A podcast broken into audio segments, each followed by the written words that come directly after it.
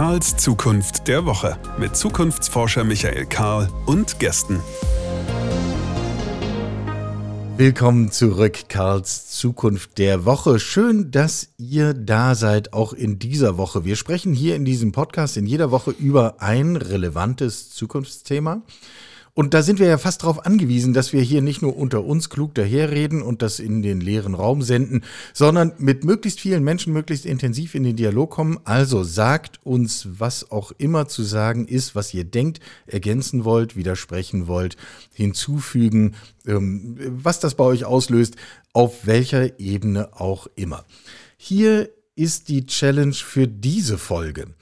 Wir sprechen über den Weltuntergang. Und negative Gedanken sind verboten. Ich habe mir hier so einen kleinen Buzzer eingerichtet. Ich spiele den mal. Und wer immer einen negativen Gedanken in dieser Folge äußert, der kriegt diesen Buzzer. Mal gucken, ob das funktioniert, mal sehen auch, wie gut uns das gelingt. Allein die Hitze könnte das etwas schwierig machen für den Fall, dass jemand bei der Veröffentlichung des Podcasts das schon vergessen haben sollte. Hier, während wir das aufnehmen, sitzen wir gerade bei ziemlich glühender Hitze und nehmen auf, mal sehen, wie, was das mit unserer Hirnfunktion macht. Ich sage immer wir. Äh, natürlich ist auch in dieser Woche ein Gast hier. Er heißt Jan Hegenberg, ist Autor, Blogger rund um Themen, rund um, naja, eben, wir nennen es nicht Weltuntergang, sondern äh, Klimakrise und das, was wir daraus machen. Hallo Jan, wie schön, dass du da bist. Hallo, moin. Danke fürs Einladen. Sehr gern, danke für deine Zeit. Ähm, vor kurzem ist dein Buch erschienen und es trägt den schönen Titel Der Weltuntergang fällt aus. Warum die Wende der Klimakrise viel einfacher ist, als die meisten denken. Ganz schlicht gefragt, warum ja. denn?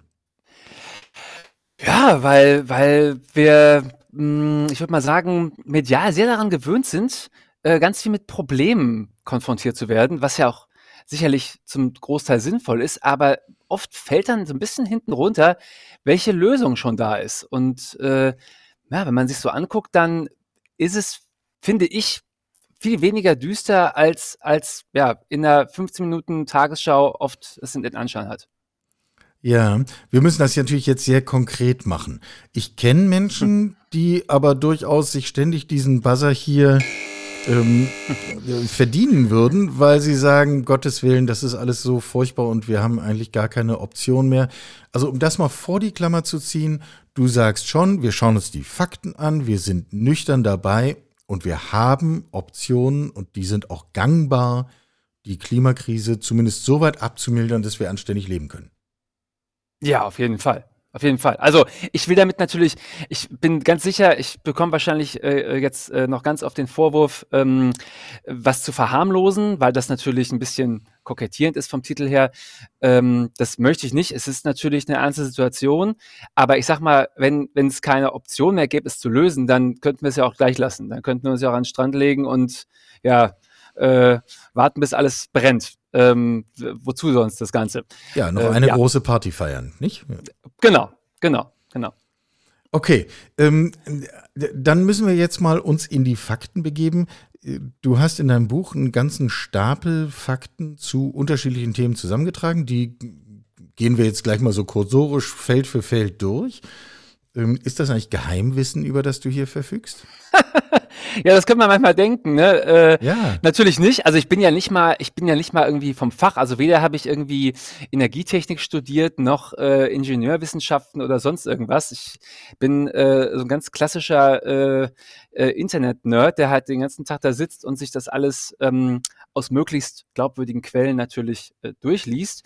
Und ähm, ich habe also ich komme da überhaupt hin, weil ich am Anfang selber einer von den von den Leuten war, für die man den Buzzer drücken muss, weil ich gesagt habe, oh Gott, oh Gott, das ist ja alles ganz furchtbar. Mhm. Ähm, und ähm, naja, je länger man sich dann damit beschäftigt, merkt man, okay, es gibt eine ganze Menge mh, hm, fehlerhafte Erwartungen, von denen ich ausgegangen bin. Es, äh, ich habe es schon düsterer gesehen, als es ist. Und ähm, eigentlich ist es kein Geheimwissen, um da auf deine Frage zurückzukommen, aber man muss halt ein bisschen graben um dran zu kommen. Und ich glaube, ähm, ja, ich hoffe, es mit dem Buch allen anderen etwas einfacher zu machen, an dieses Nicht-Geheimwissen dran zu kommen. Weil du sozusagen stellvertretend gegraben hast, ne? Ähm, genau. Geht's eigentlich, äh, das ist eine Frage, die für mich wirklich offen ist. Geht es eigentlich um Faktenwissen und das Ausmerzen fehlerhaften Faktenwissens? Oder liegt nicht die Herausforderung der Klimakrise auf einer ganz anderen Ebene, dass wir im Grunde alles das wissen, was wir tun müssten und wir machen es halt trotzdem nicht, so wie wir Schokolade essen, statt abzunehmen? Ich glaube, es ist beides. Äh, ich glaube, ähm, das hast du immer, dass, äh, dass mh, gesellschaftlicher Wandel ein bisschen äh, damit kollidiert, dass ja, Menschen halt Menschen sind und wir Menschen mögen meistens keine Veränderung, so sinnvoll sie auch sein mag. Also muss man ja einfach mal ein bisschen zurückgehen und gucken, was für, was für ähm, Werbekampagnen es zum Beispiel gab gegen ähm, Anschnallgurte in Autos oder sowas. Ähm, wir sind halt ja, in unserem Alltag eingerichtet und wissen, was funktioniert und was nicht. Und wenn dann jemand daherkommt und sagt, das müssen wir jetzt alles ganz anders machen, dann ist unser erster Instinkt erstmal Ablehnung, weil wir wissen jetzt, wie das eine schon geht und jetzt nochmal extra umgewöhnen, das ähm, ja, ist äh, unkomfortabel, sage ich mal. Äh, und das andere ist tatsächlich, glaube ich, dass viele sich das auch schwärzer malen, als es ist, dass die glauben, dass die Umgewöhnung bedeutet, keine Ahnung, dass wir in Zukunft in einer äh, deindustrialisierten, detechnologisierten Welt leben, in der wir wieder, äh, weiß ich nicht, äh, auf den Komposthaufen gehen müssen, äh, anstatt auf die Toilette und äh, äh, im, im Dunklen hausen den ganzen Tag. Und so ist es halt tatsächlich überhaupt nicht. Mhm. Gut, aber das äh, weist ja schon mal den Finger darauf, nicht? Es hat auch viel mit unserem Framing zu tun. Äh, ob wir über Abbau, Verzicht, Einschränkung, ja. äh, mangelnden Komfort reden oder nicht. Ich war kürzlich eingeladen zu einer Diskussion rund um Mobilität in der Stadt Leipzig, in der ich wohne. Und gar nicht beruflich, sondern ich war einfach als, als Bürger ausgewählt worden, ein paar Sätze dazu zu sagen, was ich meine, wo das so hingeht. Und da ging das die ganze Zeit, dass die wanden sich die Leute, ja, wir müssen wahrscheinlich das Schlimme und den Autos und ein wenig Platz wegnehmen und es wird ganz furchtbar. und ich weiß mal, dachte, könnt ihr vielleicht auch mal andersrum drauf gucken und sagen, wenn wir die Mobilität einfach auf andere Füße stellen, dann geht es uns allen besser. Das ist ja. was Gutes, was wir hier tun können. Und dann guckten sie alle ganz groß und wussten überhaupt gar nicht, wovon ich rede. Ähm, aber ist das so dieser Effekt, den du auch meinst? Ja, total. Also gerade bei Verkehrswenden ist es eigentlich, da, da ja, ist der Effekt noch stärker, glaube ich, dass äh, viele Leute ähm, die wirklich sehr positive Veränderung, die möglich ist, sich selbst ganz anders frame und sagen, oh Gott, oh Gott, dann kann ich nicht mehr überall mit dem Auto hinfahren, dann wird alles ganz furchtbar. Und äh, das ist eigentlich ganz lustig, denn die Leute, die man dann nur für ein paar Tage in eine Situation, in eine Umgebung setzt, in der es halt schon so gelebt ist, die finden das dann auch toll. Also das ist, glaube ich, so ein, das ist wirklich so ein Perspektivwechsel. Wenn man, wenn die dann eine Woche lang Urlaub auf Borkum machen zum Beispiel, wo halt wirklich, ja, alles total da verkehrsberuhigt ist. Halt kein ist. Auto, ja. Genau. Da kann man in den Außenbezirken ein bisschen Auto fahren, aber überall da, wo man eigentlich sein möchte, da sind halt alle ohne Auto unterwegs und dann merken die meisten ganz schnell, wie schön das eigentlich ist. Und ja, wie sehr wir eigentlich unseren Lebensraum uns total kaputt gebaut haben, äh, ja, unter dieser komischen Prämisse halt mit dem Auto ganz schnell überall hinkommen zu können. Und ja, dieses, also dieses System hat sich ja sowieso ganz schnell, äh, ja, ist am eigenen Erfolg erstickt, sage ich mal. So, also es mal irgendwann so zehn Professoren in der Stadt gab, die ein Auto hatten. Klar, für die war das toll. Die konnten dann ganz schnell zur Hochschule fahren, haben das irgendwo hingestellt und äh, war alles easy going. Aber heutzutage macht das ja auch in Leipzig keinen Spaß mehr. Ähm, also vor allen Dingen, also gerade in Leipzig finde ich es jetzt komisch, da, ihr habt doch eine super Straßenbahnverbindung und sowas auch, da ist man doch auch viel schneller damit. Hier sind Dinge in der Regel so nah beieinander, dass man vor allem mit dem Fahrrad schneller ist ja, als alles ja. andere, wenn es darum geht. Ähm, ja, und wir haben ja auch immer die Vorstellung im Kopf, alle wollen das. Also ich ja. habe zumindest im Team eine Mitarbeiterin, die kommt jeden Tag mit dem Auto, weil äh, die Verbindung wirklich lausig ist von mhm. dem, wo sie wohnt, zu äh, unserem Institut die wartet nur darauf, dass sie endlich andere Verkehrsmittel nutzen kann. Ja. Und ja. Äh, auch solche Einstellungen haben wir, glaube ich, naja, zu wenig im Blick vielleicht. Es ist vielschichtig. Werfen wir den Blick nach vorn. Denn du sagst, der Weltuntergang fällt aus. Dafür müssen wir ja was tun. Wir müssen die Wende der Klimakrise herbeiführen. Was machen wir mit Bezug auf Mobilität, um die Klimakrise abzumildern und den Weltuntergang ausfallen zu lassen? Ja gut, da sage ich jetzt nichts Neues. Ne? Also ist auch alles andere als Geheimwissen, äh, sagen auch alle ExpertInnen auf dem Gebiet, sage ich mal. Klar, Autofahren ist schön, mache ich auch ab und an, ähm, aber in dem Ausmaß ist es halt schwierig und vor allen Dingen, solange wir da Erdöl drin verbrennen, ist es einfach ein, ein Problem. Und das wird sich auch, weiß, momentan gibt es da so eine Riesenkampagne, dass wir einfach äh, die Autos in Zukunft mit, mit E-Fuels füllen, also mit synthetischen Kraftstoffen, die man praktisch aus Sonnen- und Windenergie äh, hergestellt hat, oder mittels.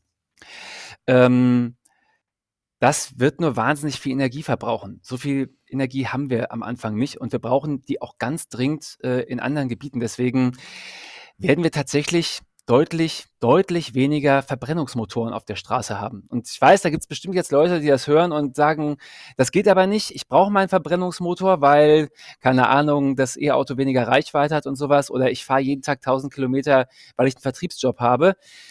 Es gibt bestimmt so ein paar ähm, Randszenarien, in denen das vielleicht sogar äh, zutrifft, aber das ist halt wirklich, wenn man sich das statistisch anguckt, ein kleiner Ausreißer. Die allermeisten Leute fahren Distanzen, die man auch heute schon ganz easy ohne Verbrennungsmotorauto halt fahren kann oder halt auch teilweise auch ganz ohne Auto. Also hier, ich wohne in Wiesbaden, das ist so das äh, Mordor der äh, Verkehrswende, würde ich mal sagen. äh, da, ähm, ja, also ich, wir, haben, wir haben knapp 300.000 Einwohner und wir haben keine Straßenbahn. Es gibt nur noch eine Stadt in Deutschland, die äh, ähnlich aufgestellt ist, das ist Mönchengladbach. Ansonsten haben alle Städte in der Größe und auch viele, die viel kleiner sind, mindestens eine Straßenbahn, also irgendein schienengebundenes Verkehrsmittel. Und dementsprechend sieht es ja auch aus. Ähm, die Stadt ist total voll mit Autos und das bedeutet auch die Leute, die wirklich auf das Auto angewiesen sind. Ich weiß, so eine Floskel, die sagen ganz viele Leute, aber es gibt ja wirklich, wie auch jetzt deine, deine Kollegin, äh, für die ist das natürlich noch viel schlimmer, dass alle Auto fahren, denn die muss halt wirklich irgendwie dann in die Stadt reinkommen und wenn alles voll ist mit Leuten, die halt, keine Ahnung, drei Kilometer zu Starbucks fahren, weil das halt irgendwie schön ist, ja, dann, dann blockieren die sich halt alle gegenseitig. Also weniger Autos, weniger Verbrennungsmotoren ähm, und äh, für die allermeisten Leute funktioniert das heute schon. Und wenn wir es dann noch schaffen, unsere Infrastruktur ein bisschen in die Richtung zu bauen, dass es auch eine Motivation gibt, äh, das Auto stehen zu lassen, dann ähm, ist das so ein, ja, so ein Selbstläufer, wie du eben schon gesagt hast. Dann merken viele Leute erstmal, was sie daran auch gewinnen können. Und das ist wirklich eine Menge. Nun gibt es dieses äh, schöne Beispiel Wiesbaden.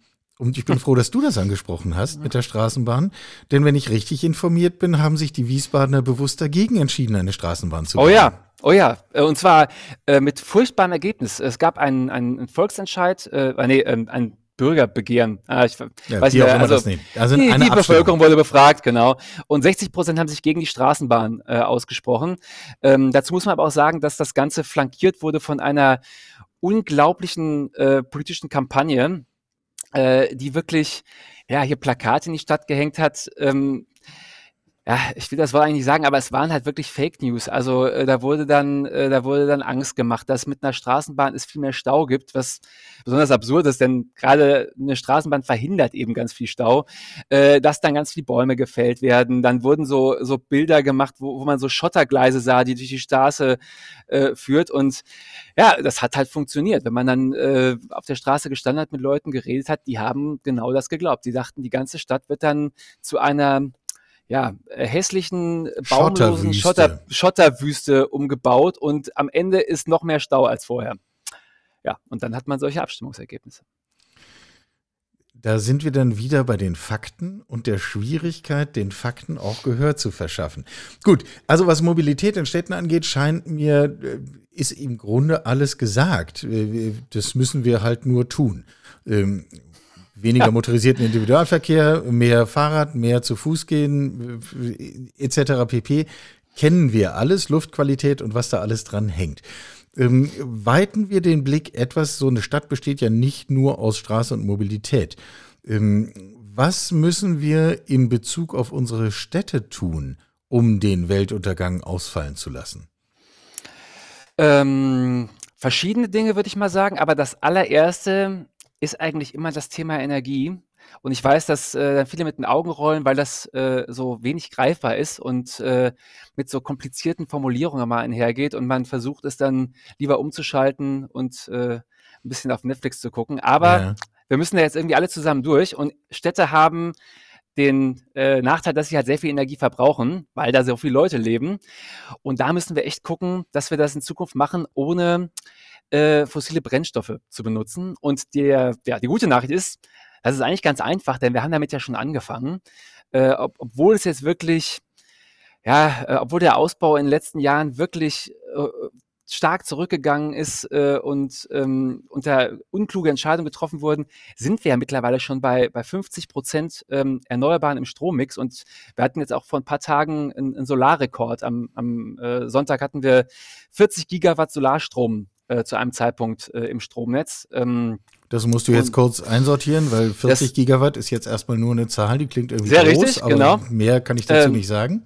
Genau, zur selben Zeit lag der ganze Verbrauch in Deutschland ungefähr, ich glaube, irgendwo zwischen 50 und 60 Gigawatt. Also wir haben so an die 80 Prozent des gesamten Stromverbrauchs zu diesem Zeitpunkt, also gegen Mittag klassischerweise, haben wir rein mit Solarstrom abgedeckt. Und das ist insofern eine gute Nachricht, dass ja, vor 20 Jahren viele Leute gesagt haben, das geht gar nicht. Ab zwei Prozent äh, Erneuerbaren würde das Stromnetz zusammenbrechen und äh, äh, alles fängt an zu brennen und die Leute ja, springen aus dem Fenster, äh, weil, äh, keine Ahnung, der Weltuntergang halt anfängt. Und jetzt sind wir bei 50 Prozent und es steigt immer noch, aber es muss halt noch mehr steigen, denn wie wir ja gerade alle wissen, ist Strom halt nur ein Teil der Energie, die wir verbrauchen. Äh, es steht ähm, uns ein Winter bevor, der äh, so wahrscheinlich ja, äh, ein Unikum sein wird in der Geschichte dieses Landes, weil wir zum ersten Mal uns alle seit langem wieder darüber Gedanken machen, wie wir unsere Wohnungen warm kriegen. Yeah. Äh, ja, weil eben ein großer Teil der Energie nicht der Strom ist, sondern die, die Wärmeenergie, die wir benutzen, um ja, die Wohnungen warm zu kriegen und eben auch in der, in der Wirtschaft, in der Industrie brauchen wir Prozesswärme, um ganz viele Sachen herzustellen, äh, von Kunstdünger bis zu Broten und sowas. Ja. Ja, und ähm, ja. Äh, wir müssen äh, in der Tat, ich glaube, wir müssen durch dieses Energiethema jetzt tatsächlich einmal durch. Ähm, und wir versuchen das möglichst geschmeidig zu machen. Wir wollen ja keine genau. negativen Gedanken. Also, ähm, was ist denn jetzt mit den dunklen, windstillen Nächten im Winter? Da ist das ja nichts mit Solar und nichts mit Windenergie. Ja, die sind blöd. Also idealerweise schaffen wir diese Nächte einfach ab, würde ich sagen. Okay, äh, per Petition einfach mal sagen, wir wollen einfach nur Nächte, in denen der Wind weht. Ähm, wahrscheinlich nur einfach äh, wird nichts damit. Wir werden uns damit arrangieren müssen. Der Vorteil ist, dass diese Nächte recht selten auftreten. Das heißt, wir können uns tatsächlich erstmal darauf konzentrieren, ähm, die anderen Nächte abzudecken. Mhm. Denn mit jedem Euro, den wir so ausgeben, kann man natürlich unterschiedlich viel äh, Klimagase einsparen. Und das ist halt momentan noch so, dass ähm, wir sind jetzt bei 50 Prozent. Ähm, laut äh, schlauen Leuten kann man so bis 70, 80 Prozent gehen, ohne ähm, dass allzu viel Überschussstrom entsteht und ohne dass, äh, wie soll ich sagen, ähm, ähm, dass es sich nicht mehr rechnet. Und ab dann ist es wirklich so, dass wir, dass wir diese, mh, hm, diese Tage uns angucken müssen, an denen das System so nicht ausreicht. Ähm, ja, und äh, also das Problem ist jetzt eigentlich nicht so eine Nacht. Eine Nacht werden wir noch überbrücken können. Also gerade die Sommer in Zukunft werden wir wahrscheinlich so machen, tagsüber scheint halt wirklich lange die Sonne. Äh, mhm. Es ist auch nicht wichtig, dass es warm ist. Eigentlich sogar im Gegenteil. Es ist besser, wenn es gar nicht so warm ist. Aber die Sonnenscheindauer ist in Deutschland natürlich äh, krass. Jetzt Juni, Juli, ähm, das gibt's ja äh, in südlichen Ländern gar nicht so. Das heißt, da reicht's eigentlich, wenn wir den Sonnenstrom des Tages über die Nacht retten, bis zum nächsten Tag, wenn wieder die Sonne scheint. Und im Winter äh, ist das Problem, dass wir ja wirklich mehrere Tage am Stück äh, so eine Phase haben können. Gerade wenn es ja. zum Beispiel nebelig ja. ist, dann kommt kaum Sonne an, dann weht auch kein Wind. Äh, das heißt, wir werden mehrere Tage ähm, ohne das klarkommen müssen. Und da werden wir dann Langzeitspeicher brauchen. Äh, da gibt es mehrere Ideen ähm, und momentan ist die am meisten diskutiertste ähm, die, dass man mit dem, mit dem Solar- und dem Windstrom praktisch ähm, Gase erzeugt. Dass mhm. man, ähm, das gibt's ja schon, also wenn man jetzt zum Beispiel irgendwo Wasserstoff tankt mit einem Wasserstoffauto, dann wird genau das gemacht. Mhm. Leider noch viel zu wenig. Man nimmt Strom, jagt den durch Wasser und dann entsteht eben Wasserstoff. Und in einem zweiten Schritt kann man aus, mit dem Wasserstoff andere Dinge herstellen. Zum Beispiel Methan. Ähm, das ist letztendlich nichts anderes als Erdgas. Also Erdgas besteht zu 99 Prozent aus Methan. Oder man kann daraus auch Methanol machen oder ähm, eben äh, äh, Flüssigkeiten, die praktisch ähnlich wie Dieselkraftstoff sind. Und mit und den einen Gase, betreibe ich dann Verbrennungsmotoren, mit den anderen betreibe ich meine Gaskraftwerke und ich kann es genau. vor allem ja auch transportieren, wenn ich das richtig überblicke. und speichern vor allem. Ja. Ja, genau. Wir haben ja ein riesiges Erdgasnetz. Das wissen wir momentan ja leider alle aufgrund der Nachrichtenlage, die momentan noch zu Da soll ja Platz drin sein in dem Netz. Da soll etwas Platz drin sein und momentan könnten wir halt äh, mit dem ganzen Sonnenstromüberschuss halt schon ordentlich was produzieren, was dann da drin ist und was wir dann ein paar Monate später wieder verbrennen. Entweder um wirklich was direkt zu heizen oder eben in, in Gaskraftwerken, um dann ganz klassisch über so, ein, über so ein Kraftwerk Strom zu erzeugen. Klingt jetzt ganz toll in der Theorie. Die viele Leute hören das zum ersten Mal und denken, ja, wieso machen wir das denn nicht längst? Wieso der machen Nachteil, wir das denn nicht längst? Ja, wieso machen wir das denn nicht längst? Du musst jetzt auf den Buzzer drücken, das war schon zu negativ, glaube ich. ähm, es ist halt die teuerste Art, denn wenn ich dieses Gas herstelle, geht am meisten Energie verloren. Ich mhm. kann äh, ja, ist also nicht sehr effizient. Das mache ich nur genau. dann, wenn ich keine andere Möglichkeit habe. Aber dafür ist es wahrscheinlich im Mix übers Jahr doch gar keine große Hürde, oder? Äh, genau, genau, das ist der große Vorteil. Für die paar Tage kann man sich das dann leisten, äh, auf diesen, ich sag mal, das ist wie so ein Joker in einem Kartenspiel. Den benutzt man halt dann, wenn man wirklich nichts anderes auf der Hand hat. Aber eigentlich ist er zu wertvoll, ihn auszuspielen, wenn man sowieso alles voller Asse hat. Naja, und im Sommer haben wir halt alles voller Asse und dann benutzen wir erstmal die. Ähm, genau, es sind einfach so wenig Tage, dass, dass das dann gar nicht so sehr ins Gewicht fällt. Genau. Ja.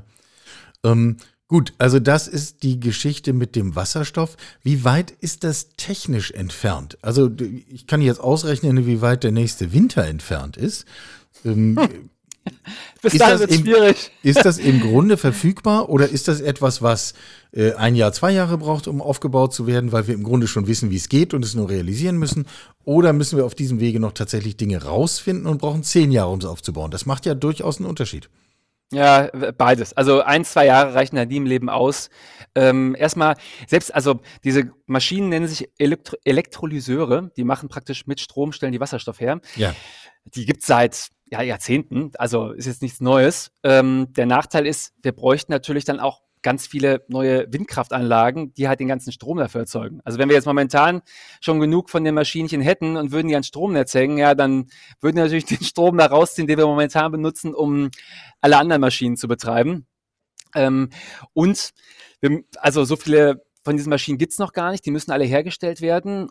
Und dazu kommt, dass die bislang auch in Einzelfertigung oft hergestellt wurden. Also dass es das wirklich in Massenfertigung gibt, das wird jetzt gerade erst begonnen. Und auch ähm, da, ähm, also ich muss Ja und Nein antworten. Diese Technik ist eigentlich etabliert, aber das war Batterietechnik ja auch schon vor 20 Jahren. Ja. Und jetzt gibt es halt einen richtigen Schub, weil auf einmal klar wird, okay, das wird äh, praktisch eine der Schlüsseltechnologien für die zukünftige äh, Energiewirtschaft. Und das bedeutet natürlich Milliarden Umsätze und dann kommen natürlich ein paar Unternehmen wie Siemens und Bosch und gucken sich das nochmal genauer an und sagen, okay, vielleicht kann man das doch noch ein bisschen effizienter hinbekommen und genau das passiert natürlich gerade und ich vermute mal, so eine, so ein Elektrolyseur in zehn Jahren wird wahrscheinlich den heutigen nochmal deutlich überlegen sein.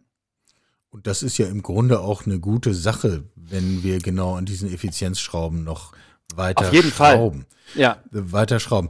Gut, ähm, aber haben wir damit das Thema Energie im Grunde schon abgefrühstückt? Ist das das, was wir brauchen?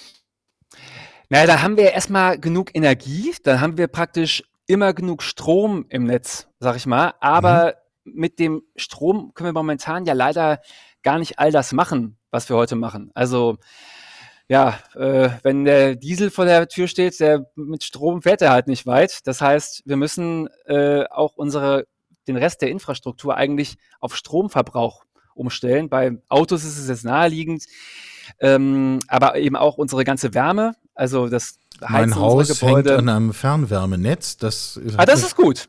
Das ist schon mal nicht schlecht. Also, weil die Fernwärme kann man ja theoretisch auch anders erzeugen. Schlimmer ist das Haus, in dem ich wohne, da ist halt eine Gasetagenheizung drin. Und äh, dazu ist es auch so ein alter Bestand und das sind so die, die höchsten äh, Hürden, äh, sag ich mal. Und dann gibt es ja auch noch so Sachen wie ein Stahlwerk, das verbrennt momentan Kohle. Ähm, um, um die Hitze zu erzeugen. Oder ähm, äh, auch äh, Verhüttung und Glasherstellung. Da müssen teilweise auch noch ganz neue Verfahren entwickelt werden, um das dann äh, mit, mit Strom halt zu machen. Ja, jetzt ist mein Finger wieder schon ziemlich nah am Buzzer gelandet, weil wir brauchen hier auch die Einordnung. Ist das einfach was, was zu tun ist? Das wäre ja überhaupt gar nicht schlimm. Also äh, fordern wir doch die Ingenieursleistung dieses Landes heraus. Äh, ich finde jetzt die Existenz von Herausforderungen an sich kein Problem. Äh, nur wenn wir den Eindruck hätten, wir haben hier eigentlich völlig unangemessen hohe Hürden oder es mit Fragezeichen zu tun, deren Ausmaß wir noch gar nicht einschätzen können, dann wäre es ja schwierig. Also auf welcher Ebene sind wir unterwegs?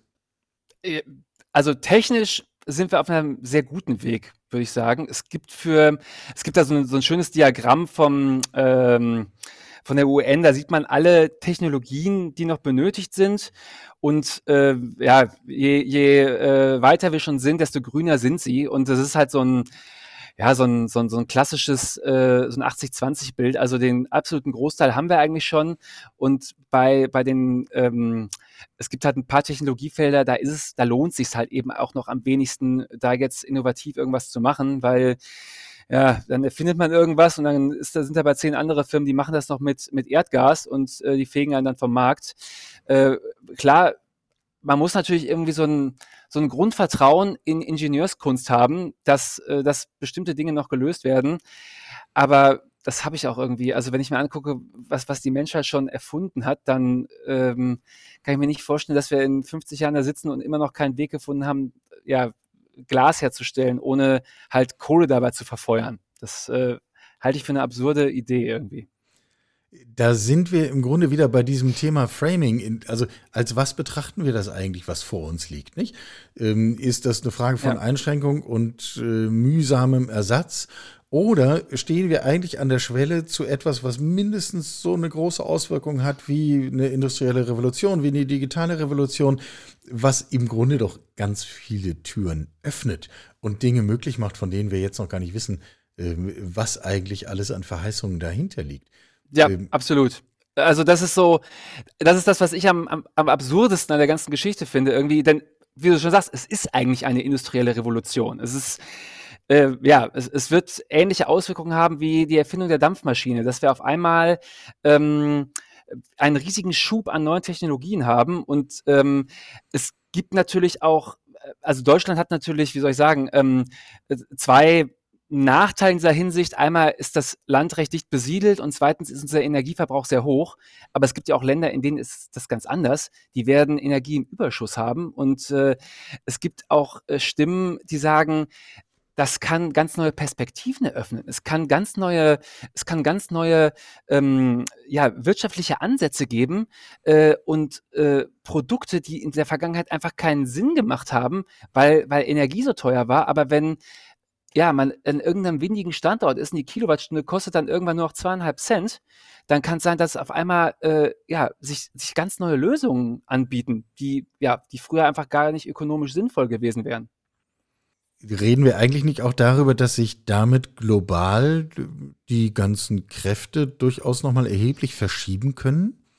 Oh ja, also das wird hochinteressant werden. Was, was äh, passiert mit dem jetzigen System, in dem es ja ein ganz klares Abhängigkeitsverhältnis gibt zwischen Staaten, die selber keine Vorkommen haben und anderen Staaten, die Vorkommen en masse haben.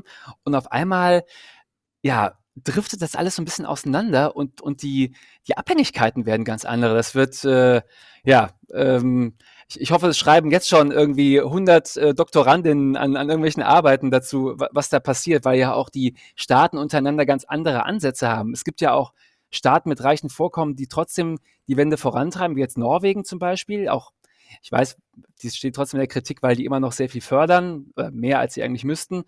Aber es gibt ja auch Staaten wie, wie, wie Russland oder sowas, in denen das überhaupt nicht passiert, in denen eigentlich äh, ja, gehandelt wird, als wenn man sagt, okay, wir behalten das System die nächsten 50 Jahre und machen alles mit Erdgas und Erdöl. Und das, ja, also irgendwer wird in dieser, wird es halt Unrecht haben und, äh, und dann auch das nachsehen.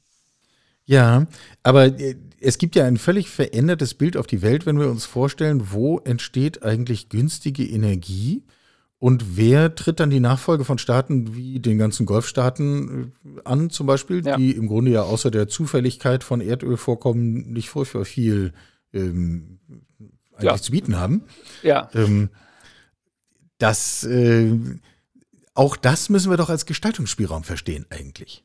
Ja, also ich, ich sehe das auch total positiv. Ich denke dann auch immer so an, an Länder des globalen Südens, die, ähm, äh, obwohl sie schon irgendwie teilweise auch äh, rohstoffreiche Länder sind, äh, sich das in der Bevölkerung bislang, äh, ja, ist da wenig angekommen. Also je nachdem, welchem Land man jetzt zum Beispiel guckt. Aber ähm, das ist ja das Schöne an, an erneuerbarer Energie. Das ist ja sehr dezentral und äh, da gibt's ja jetzt schon Startups wie äh, Africa Green Tech, die, die bauen diese Solarcontainer irgendwo wirklich in, in super ländliche Regionen in Afrika, bitterarme Gegenden und auf einmal, ähm, da sind dann Dörfer, da hatte die, die Dorfjugend bislang die Wahl, okay, entweder, ähm, äh, keine Ahnung, habe ich einen Gemüseacker äh, und äh, oder weiß ich nicht was, also äh, keine so rosigen Aussichten, äh, oder ich schließe mich irgendeiner, irgendeiner Terrorgruppierung an. Und jetzt auf einmal steht da äh, so, ein, so, ein, so ein Solarfeld und die haben auf einmal Energie, die ein Zehntel kostet, was dann dazu führt, dass ja, manche Leute zum ersten Mal eine elektrische Stichsäge benutzen, um Möbel herzustellen. Oder der Friseur kann, kann einen, einen elektrischen Rasierer nehmen. Und das führt dann dazu, dass äh, auf einmal äh, die, die, Verhältnisse sich komplett umdrehen und, äh, und da wirklich Wohlstand einfach entsteht, äh, der halt mit dem jetzigen System nicht so möglich gewesen wäre. Schauen wir mal weiter nach vorne. Also 10 Jahre, 20 Jahre voraus, so weit wie wir das realistisch mhm. uns zutrauen. Wir wollen ja nicht fantasieren, wir wollen ja, ja. Äh, mit Substanz reden. Ähm, entwirf mal ein Bild, jetzt, jetzt kommen wir wieder zu uns zurück. Also entwirf ja. mal ein Bild, wie, wie leben wir dann hier in Mitteleuropa? Äh, also ich habe im Buch tatsächlich auch ein Kapitel, das heißt Ein Tag im Jahr 2040. Was heißt, das ist so eine, so eine Erzählung. Da, da trifft ich so ein bisschen, da gehe ich so ein bisschen von der Sachebene runter und sage, okay, jetzt spinnen wir einfach mal und überlegen, wie die Welt aussehen könnte, wenn das, wenn wir das alles richtig angepackt haben. Und ähm, ja, ich habe am Anfang richtig kämpfen müssen, irgendwie einen großen Unterschied dann überhaupt für den Alltag der Menschen darzustellen. Ähm, denn was Energie angeht, ja, also unser, unser Daily Life, das wird natürlich sehr ähnlich sein. Also wir stehen unter der Dusche äh, und da kommt warmes Wasser raus und das warme Wasser wird ja ganz anders erzeugt äh, als, als heutzutage. Aber letztendlich ist der Duschvorgang natürlich äh, sehr profan, genau der gleiche wie heute auch. Ähm, deswegen rede ich da auch ganz viel über Verkehrswende und sowas, weil das viel größere Auswirkungen auf den Alltag hat. Aber ja, ähm, das, das meiste wird natürlich sein, dass dass wir andere Kraftwerke im Land haben äh, und unsere Luft wird ein bisschen sauberer sein und ähm, im Hintergrund müssen sich eine Menge schlaue Leute, äh, müssen das alles im Griff haben, aber für uns so als Endkonsumenten äh, sind viele Dinge genau gleich. Äh, das Thema das, Ernährung ist anders, oder? Ja, davon gehe ich aus. Äh, ich glaube, das Thema Ernährung wird deutlich pflanzlicher sein. Gut, ich habe natürlich da jetzt, da bin ich ein bisschen biased, weil ich halt seit zehn Jahren äh, mich vegan ernähre und da auch doch so ein, natürlich das auch ethisch anders sehe. Ich mache mir dann auch Gedanken um die Tiere und habe natürlich auch so, so, eine Hoffnung in mir, dass wir das anders machen. Äh, ich sehe aber auch einfach äh, in meinem Bekanntenkreis, dass auch Leute, denen Tierleid jetzt nicht so, so ein Thema ist, dass die auch deutlich pflanzlicher leben als noch vor zehn Jahren, einfach weil das Klimathema dazugekommen ist. Und das jetzt nicht, weil ich zu denen gegangen bin und sie vollgelabert habe und sage, hier, äh, ernähr dich mal vegan, sondern weil einfach die Möglichkeiten auf einmal da sind. Äh, wenn ich vor zwölf Jahren irgendwie was Vegetarisches mit zur Grillparty nehmen wollte, das war wirklich nicht schön. Also da bin ich ins Reformhaus hier in Wiesbaden gegangen und habe so Würste geholt. Die hatten so eine komische, so ein, ich, weiß, weiß genau, gar nicht, was das war. Redest, ja. Also die habe ich auf den Grill gelegt und ich war natürlich der totale Lacher äh, der ganzen Veranstaltung, weil die, guck mal, was der isst äh, und es sah auch furchtbar aus und es hat auch geschmeckt wie zum Wegrennen und heutzutage ähm, ist da eine ganze Kühltheke in meinem Supermarkt hier äh, mit einer riesigen Auswahl. Und das merken natürlich auch die Leute, die ja, wie soll ich sagen, bislang sich als, als, als klassische Fleischesser identifiziert hätten. Und die merken halt, okay, da nimmt mir keiner mehr was weg. Äh, ich kann das auch essen, ohne dass, keine Ahnung, mich jemand für unmännlich hält oder dass ähm, äh, ich mangelernährt bin äh, oder dass mir irgendwie total was fehlt. Und das wird, glaube ich, ein riesiger Treiber sein. Und äh, ja, ich tue mich jetzt schwer damit, äh, eine konkrete Zahl zu sagen, aber ich gehe schon davon aus, dass, dass die reine Anzahl der, der Tierprodukte da stark zurückgegangen sein wird. Irgendwo habe ich die Formulierung bei dir gelesen, dass Fleisch und Milch eine nette Spielerei für Menschen des vorigen Jahrhunderts gewesen ja, sein werden. das habe ich mal irgendwann vor, vor Jahren so gesagt, da ist natürlich ein bisschen ähm, äh, Aggression auch äh, unten drunter. Mittlerweile würde ich es, glaube ich, anders. Äh, ja, ich weiß. Mittlerweile würde ich es anders formulieren, weil ich ja auch, weil ich ja auch selber ganz lange Fleisch und Milch konsumiert habe, ohne mir da groß Gedanken drüber gemacht zu haben. Äh, ich ich glaube tatsächlich, dass, dass ähm, die nachfolgende Generation da auch so ohne ähm, äh, ohne die vielen Bedenken reingeht, die, die unsere Generation noch hatte, dass das einen riesigen Shift bedeuten wird und dass da auch, dass das gar kein Thema ist. Wenn da fünf Leute zu McDonalds gehen und drei essen Vegan-Burger und zwei einen mit Fleisch, äh, ich glaube, da, da wird gar nicht mehr groß einer sagen, äh, wie schmeckt das denn oder sowas. Das wird, das wird unglaublich stark Normalität äh, sein und also viel mehr als heute. Der Weltuntergang fällt aus. So heißt das Buch von Jan Hegenberg, das vor kurzem erschienen ist und das wir an dieser Stelle selbstverständlich zur Lektüre, zum Erwerb und zum Weitergeben empfehlen.